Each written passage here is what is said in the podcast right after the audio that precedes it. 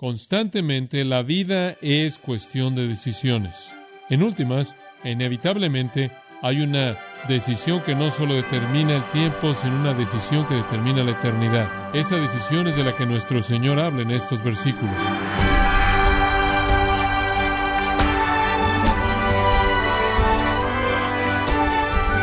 Sea usted bienvenido a esta edición de Gracia a vosotros con el pastor John MacArthur. Tal vez usted tiene amigos, compañeros en el colegio o en el trabajo que hacen las siguientes preguntas. ¿Qué se necesita para llegar al cielo?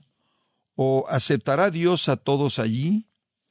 John MacArthur le ayuda a entender este tema crucial en la serie titulada El camino al cielo en gracia a vosotros. Abramos nuestras Biblias y veamos juntos Mateo capítulo 7, versículos 13 y 14. Hay cuatro contrastes que quiero que vean estos versículos, cuatro contrastes. Número uno, dos puertas. Dos puertas. Y esto es básicamente la clave de la interpretación, entonces vamos a pasar un poco más de tiempo aquí. Y únicamente quiero comenzar a desarrollar el concepto que está involucrado en la puerta estrecha. En primer lugar, la primera cosa que veo conforme veo el versículo 3 es que usted debe entrar. ¿Escuchó eso? Debe entrar. Hay un sentido de urgencia aquí en este imperativo auristo. Demanda un punto de acción en este momento. Hazlo ahora, entra ahora. Este es el tiempo, este es el momento. Esto es a lo que Dios está llamando. Debes hacer esto. No es una opción, es un mandato, un mandato absoluto. Segundo punto, debe entrar por esta puerta. Debe entrar por esta puerta.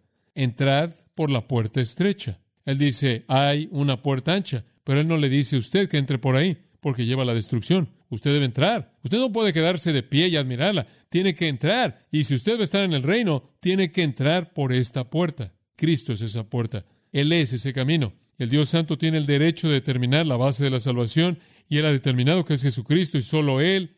Y así es. En tercer lugar, usted debe entrar, usted debe entrar por la puerta estrecha y usted debe entrar solo. Usted debe entrar solo. Veo esto como implícito en el texto. Si usted estudia el término estrecha, usted entiende la idea de que es una puerta muy estrecha. De hecho, muchos comentaristas dirían que la mejor expresión de esto, de una manera contemporánea, sería un torniquete. Una de esas cosas por las que usted tiene que entrar totalmente solo, el metal está muy cercano y hay ahí un pequeño brazo que usted empuja y usted entra. Usted debe entrar. Usted debe entrar por la puerta estrecha. Usted debe entrar solo. Escuche esta. Usted debe entrar con gran dificultad. Con gran dificultad. Ahora sé que eso sacuda a algunas personas, porque oímos todo el tiempo que ser salvo es fácil. Lo único que tiene que hacer es simplemente creer, firmar ahí en la línea, caminar por el pasillo, levantar su mano, ir al cuarto de oración, lo que sea. Y lo hemos hecho fácil. Lo único es que cuando acabamos, la gente no está en el camino correcto porque no entraron por la puerta estrecha. Ahora, sin sacudirlo demasiado, creo que es muy, muy difícil ser salvo. ¿Oyó eso? Permítame mostrarle por qué. Dice al final del versículo 14, con respecto a la puerta estrecha y con respecto al camino angosto, pocos son los que qué, la hallan. La primera implicación es que usted ni siquiera va a saber que está ahí a menos de que qué, esté buscando. El profeta del Antiguo Testamento dijo, me hallaréis, dice Dios, cuando me busquéis con todo vuestro corazón. Yo no creo que alguien jamás se resbaló y cayó en el reino de Dios. Yo no creo que es fácil. Eso es gracia barata, creencia fácil. Ese es el enfoque de avivamiento. Levante su mano, camine por el pasillo, firme la tarjeta, está dentro. Bueno, sí creo. Creo en Jesús. Muy bien, eres parte de la familia. Pocos son los que la hallan implica que usted tiene que buscarla, que tiene que estarla buscando. Permítame dar un paso más hacia adelante. Observe conmigo Lucas 13 y le voy a mostrar un versículo que realmente lo va a sacudir. Lucas 13. Conforme Jesús en el versículo 22 va por las ciudades y aldeas enseñando, llegó hacia Jerusalén. Como resultado de su ministerio, fue aparente para la gente que estaba con él que no todo el mundo estaba respondiendo como pensaban que deberían haberlo hecho. Siempre es difícil para nosotros entender por qué la gente no responde a Cristo. Y entonces uno de ellos le dijo en el versículo 23, Señor, ¿son pocos los que se salvan? Digo, fue su observación, que no muchas personas respondieron. Señor, ¿son tan solo unos cuantos? Y él les dijo, y él les dio la respuesta a la siguiente pregunta, la que ellos no hicieron. la respuesta a la primera pregunta fue sí. La siguiente pregunta habría sido ¿por qué? A lo cual la respuesta sería porque debes esforzarte por entrar por la puerta estrecha. Y la palabra esforzaos es agonizomai, de la cual obtenemos agonizar, la cual es usada en 1 Corintios 9:25 de un atleta agonizando por ganar una victoria, la cual es usada en Colosenses 4:12 de laborar apasionadamente, la cual es usada en la carta de Pablo a Timoteo en la idea capítulo 6 versículo 12 de pelear. En otras palabras, el Señor dice que es una agonía, es una lucha, se demanda un esfuerzo, una lucha por entrar por la puerta estrecha y hay muchos, en contraste a los pocos, que buscarán entrar pero no podrán. Ahora observa esto. Es difícil salvarse, Jesús dice, número uno, porque tienes que estar buscando. Y quizás hay muchos que están buscando. Pero cuando descubren que cuesta esforzarse por entrar, no están dispuestos a hacer eso. Esa es una afirmación muy fuerte. Escuche, el cristianismo no viene al caminar por un pasillo. Usted no se convierte en un cristiano de alguna manera fácil y barata. En Mateo 11, versículo 12, la Biblia dice, el reino de los cielos sufre violencia y los violentos lo arrebatan. Hay casi una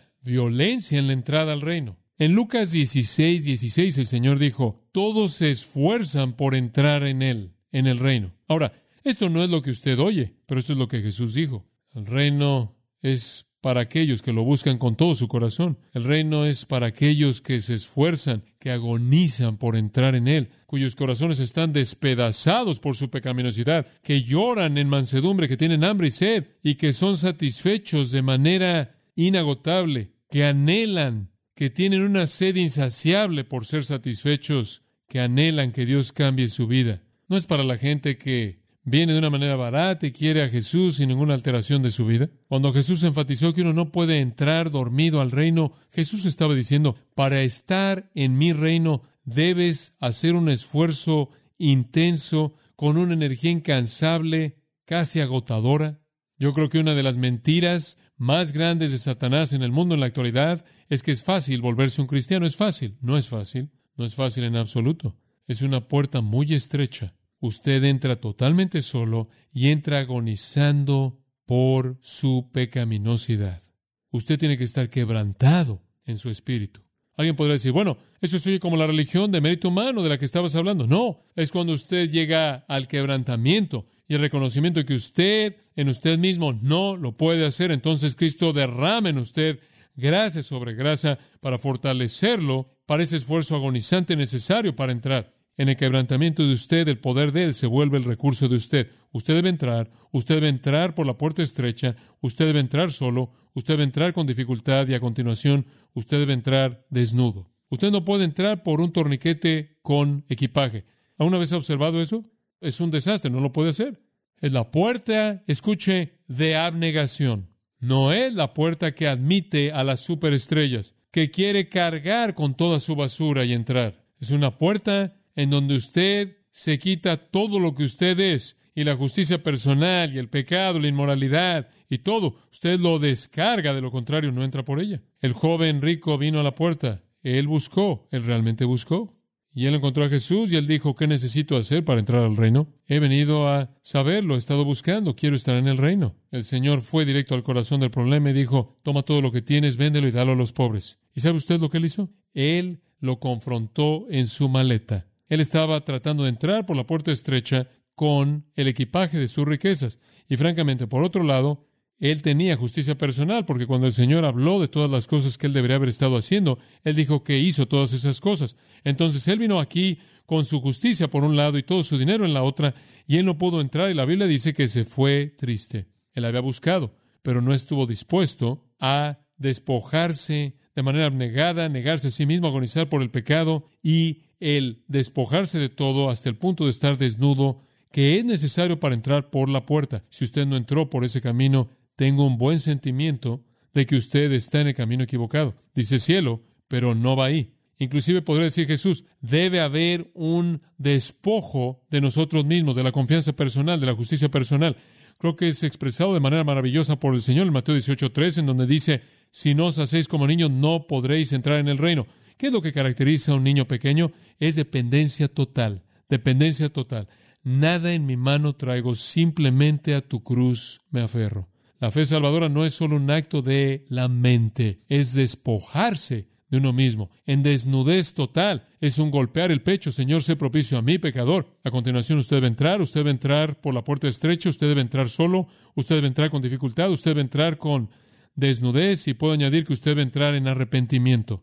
No creo que usted entre a menos de que su corazón esté arrepentido por el pecado, dejando el pecado para servir al Dios vivo.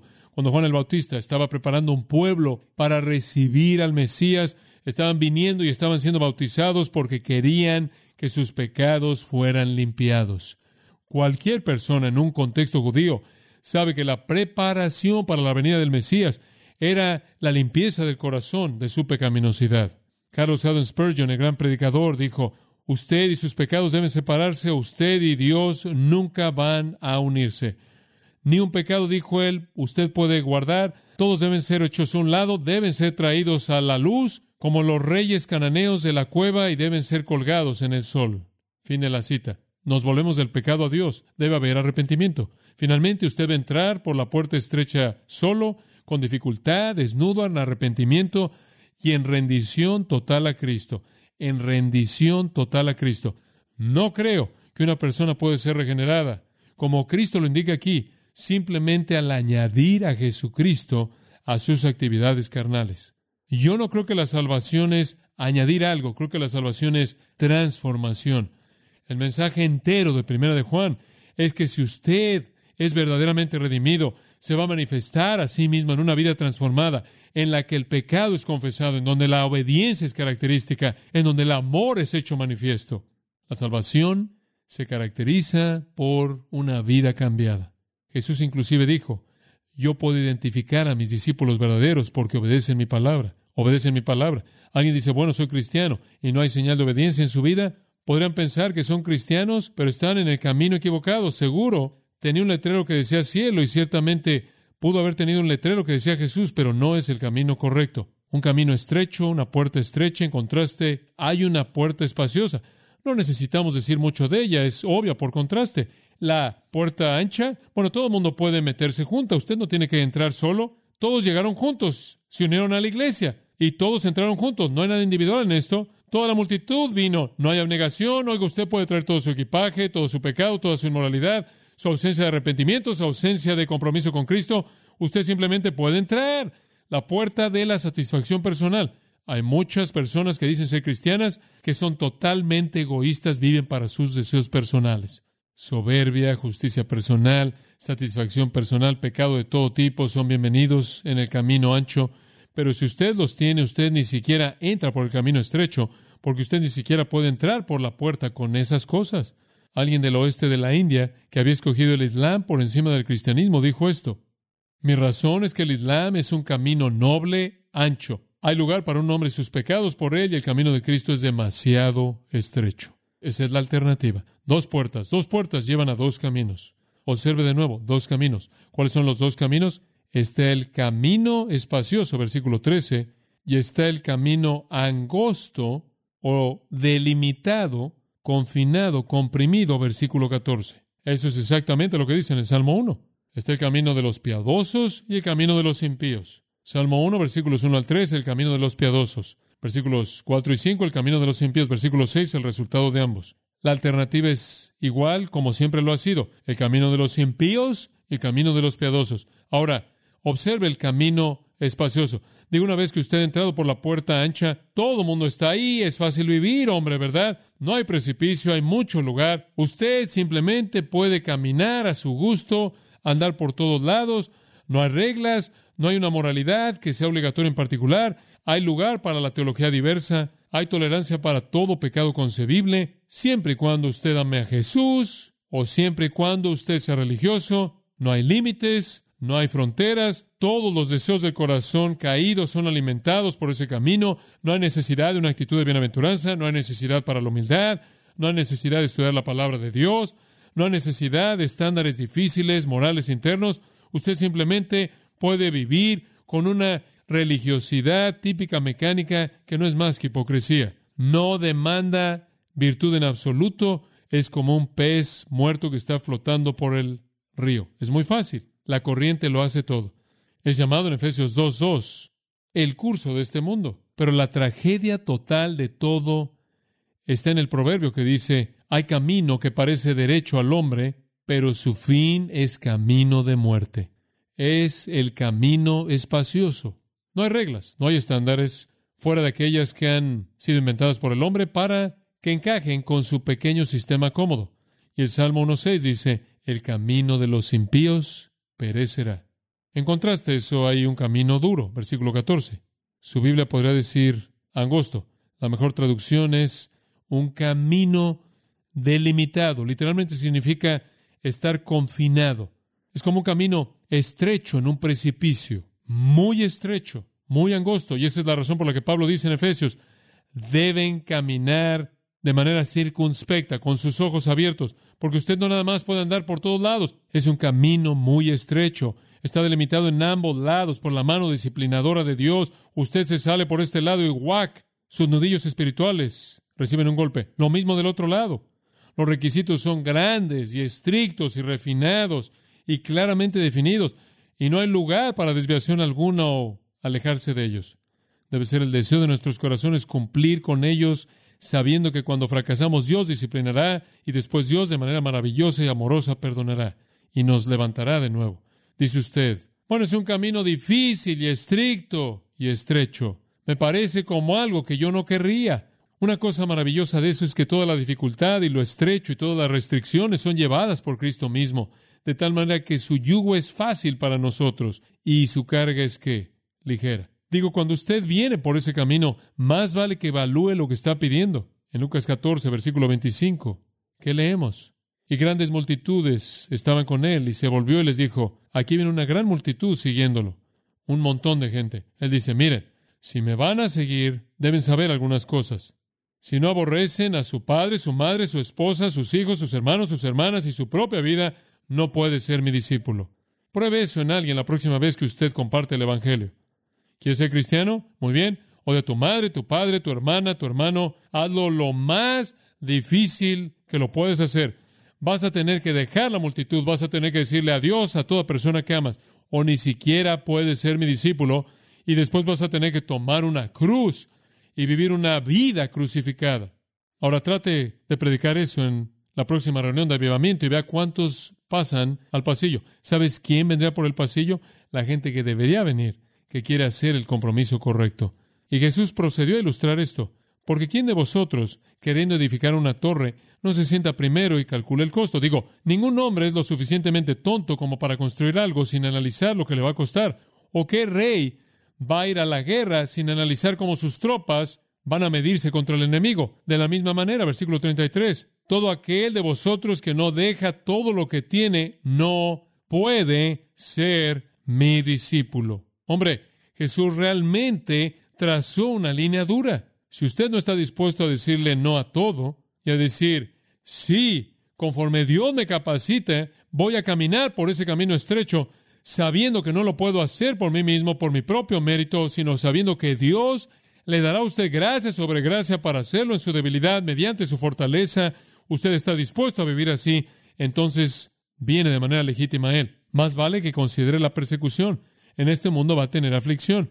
Un día vendrá, Jesús le dijo a sus discípulos, cuando piensen que están sirviendo a Dios al ejecutarlo ustedes. Juan 16, van a pasar su vida huyendo de aquellos que quieren matarlo a usted. Usted no camina por este camino estrecho con sus pies descalzos. Este no es un paisaje hermoso. El camino es difícil. El cristianismo nunca ha sido presentado por nuestro Señor como una alternativa suave para los que tienen corazones débiles. Usted le declara guerra al infierno cuando usted comienza y el infierno responde con fuerza. Y usted vive el resto de su vida con una actitud de bienaventuranza en donde usted está constantemente tratando de enfrentar su propia soberbia, sus propios deseos, su propia voluntad egoísta. Jesús le dijo a Pedro, sígueme, y por cierto, Pedro, te va a costar la vida. ¿Está usted viniendo en esos términos? ¿Está viniendo en esos términos? Porque ese es el camino estrecho, es difícil, está comprimido, está confinado, y cuando usted se desvía del camino, usted va a ser disciplinado. Dice usted, bueno, se oye terrible. No, porque toda la dificultad es llevada por Cristo y el camino se vuelve un camino de belleza. Ahora, cuando usted toma esa decisión, recuerde la tercera cosa. Hay dos destinos, dos destinos. De regreso, otra vez a Mateo capítulo 7. Está el camino ancho que lleva a la destrucción y está el camino angosto que lleva a la vida. Está el camino de la vida y el camino de la muerte, como Jeremías lo dijo, y Josué lo dijo, como Elías lo dijo, como Moisés lo dijo. Es la misma cosa. El camino de vida o de la muerte. Salmo 1 lo dijo. Los impíos, los piadosos entran en la bendición, los impíos perecen. Está el camino de la vida y el camino de la muerte. La palabra perdición aquí simplemente se refiere al juicio definitivo eterno en el infierno. El Señor dice que la vida termina en uno de dos lugares. Todas las religiones en el mundo entero, fuera de la religión del mérito divino en Cristo, terminarán en el mismo lugar, destrucción, perdición. Es fácil ir por ese camino, es fácil meterse por ahí, se lleva todo lo que usted quiera, es fácil caminar por ahí, no hay estándares. Simplemente se vuelve difícil al final. No hay restricciones y está lleno de gente, pero termina en el infierno. Y como Juan Bunyan dijo, la entrada al infierno es desde los portales del cielo. Qué sorpresa va a ser para algunas personas. Por otro lado, el camino estrecho se va a abrir a la bendición eterna. El camino ancho se hace estrecho a un foso terrible. El camino estrecho se abre a la plenitud de un gozo inefable, eterno, sin nubes de comunión de gozo con Dios que ni siquiera podemos imaginar. No es tanto que estas son cantidades de vida como son cualidades que definen una vida. Y la decisión es de usted. Considera el destino porque usted va a pasar la eternidad ahí. ¿Y cómo escogerán los hombres? El punto final. Hay dos multitudes, dos puertas, dos caminos, dos destinos y dos multitudes. El camino que es ancho, versículo 13, muchos son los que van por ahí. El camino que es estrecho, versículo 14, pocos son los que lo encuentran. Eso realmente es sorprendente. La mayoría de la gente está en el camino del mérito humano. Las masas de gente están en el camino equivocado. La gente con frecuencia me pregunta, ¿crees que habrá más gente en el cielo o en el infierno? Jesús dijo aquí, muchos, pocos. Usted regresa al Antiguo Testamento y usted descubrirá que siempre hubo un remanente de gente creyente. La única ocasión en la historia redentora de Dios que parece ser excepcional es en la tribulación. Según Apocalipsis capítulo 3, versículo 9, dice que habrá un número imposible de contar de gentiles redimidos de toda lengua, tribu, pueblo y nación, y que la nación entera de Israel también será redimida. Puede que haya un tipo de respuesta excepcional al evangelismo en la tribulación, que va a traer una gran masa en la población del mundo que responda a Cristo. Pero para esta época y para este tiempo, la reiteración de la verdad es pocos, pocos, pocos, pocos, pocos, pocos. Porque los hombres prefieren aferrarse a su propio pecado, Jesús lo dijo, aman sus tinieblas, prefieren creer en sí mismos. Pocos. En Lucas 12:32 Jesús vio a sus discípulos y les dijo esto, no temáis, manada pequeña. La palabra pequeña es micrón, de la cual obtenemos micro, algo pequeño. No temáis, manada pequeña, es la misma palabra usada en Mateo 13 de la semilla de mostaza, la más pequeña de todas las semillas. Siempre ha sido un rebaño pequeño. Siempre han sido los pocos que buscan con todo su corazón y que agonizan en el poder de Dios, conociendo su propia incapacidad humana para entrar, porque están dispuestos a pagar el precio y calcular el costo. De hecho, en Mateo 22, 14, Jesús lo dijo de esta manera. Muchos son llamados, pero ¿qué? Pocos son escogidos. Pocos. Es tan fácil escoger el camino ancho. Es un camino tan fácil por el cual viajar. Usted simplemente va con la multitud. Y usted puede añadir a Jesús a ello y sentirse religioso, e ir a la iglesia, o pertenecer a algún tipo de sistema de religión que le dice a usted que ese es el camino por el que usted debe ir. Usted nunca se niega a sí mismo y usted termina en un desastre definitivo. En Lucas, Lucas 13:24, Jesús dijo, Esforzaos o agonicen, vimos eso antes, por entrar por la puerta estrecha. Porque muchos os digo, buscarán entrar y no podrán. Ahora escuche, después que el padre de familia se haya levantado y cerrado la puerta, y estando fuera empecéis a llamar a la puerta diciendo, Señor, Señor, ábrenos. Él respondiendo os dirá, no sé de dónde sois. Entonces comenzaréis a decir, delante de ti hemos comido y bebido, y en nuestras plazas enseñaste. Tuvimos comunión, pero os dirá, os digo que no sé de dónde sois. Apartaos de mí, todos vosotros hacedores de maldad. Allí será el llanto y el crujir de dientes cuando veáis a Abraham, a Isaac y a Jacob y a todos los profetas en el reino de Dios y vosotros estéis excluidos. Estas no son personas no religiosas, estas son personas religiosas.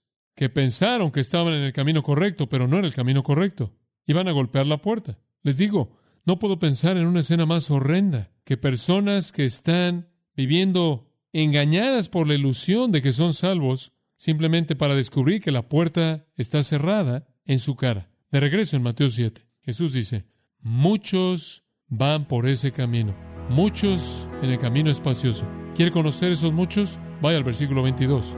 Muchos me dirán en aquel día, Señor, Señor, ¿no profetizamos en tu nombre y en tu nombre echamos fuera demonios y en tu nombre hicimos muchos milagros?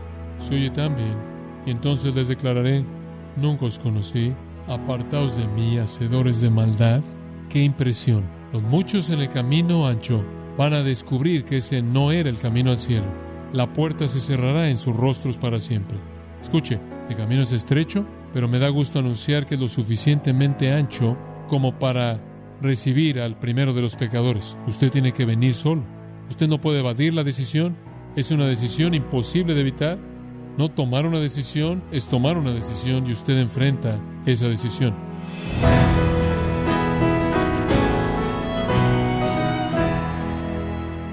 John MacArthur nos ha enseñado que para llegar al cielo, el creyente debe entregarle todo a Cristo, y es Él quien le enseñará a caminar por la senda estrecha, todo esto como parte de la serie El Camino al Cielo, en gracia a vosotros. Y quiero recordarle, estimado oyente, que tenemos a su disposición el libro ¿Por qué un único camino?, escrito por John MacArthur, donde se nos enseña que el Evangelio de Cristo es un mensaje con un camino exclusivo. Y puede adquirirlo en nuestra página en gracia.org o en su librería cristiana más cercana. Y también le comento que puede descargar todos los sermones de esta serie El Camino al Cielo, así como todos aquellos que he escuchado en días, semanas o meses anteriores, en gracia.org. Si tiene alguna pregunta o desea conocer más de nuestro ministerio, como son todos los libros del pastor John MacArthur en español, o los sermones en CD, que también usted puede adquirir, escríbanos y por favor mencione la estación de radio por medio de la cual usted nos escucha en gracia a vosotros. Es importante conocer no solo el país y ciudad de donde usted nos escucha, sino también la radio. Para quienes contactan nuestro ministerio por primera vez, pueden solicitar una copia del mensaje de promoción sin costo alguno, un mensaje por oyente únicamente. Si usted vive en los Estados Unidos o Puerto Rico, escríbanos a Gracia Vosotros, P.O. Box 4000, Panorama City, California 91412 o puede escribirnos a través del siguiente correo electrónico radio arroba Esto ha sido todo y en nombre de John MacArthur y del personal de este organismo, queremos darle las gracias por su tiempo y sintonía, invitándole para que nos acompañe en la próxima edición y juntos desatar la verdad de Dios un versículo a la vez, aquí en Gracia a Vosotros.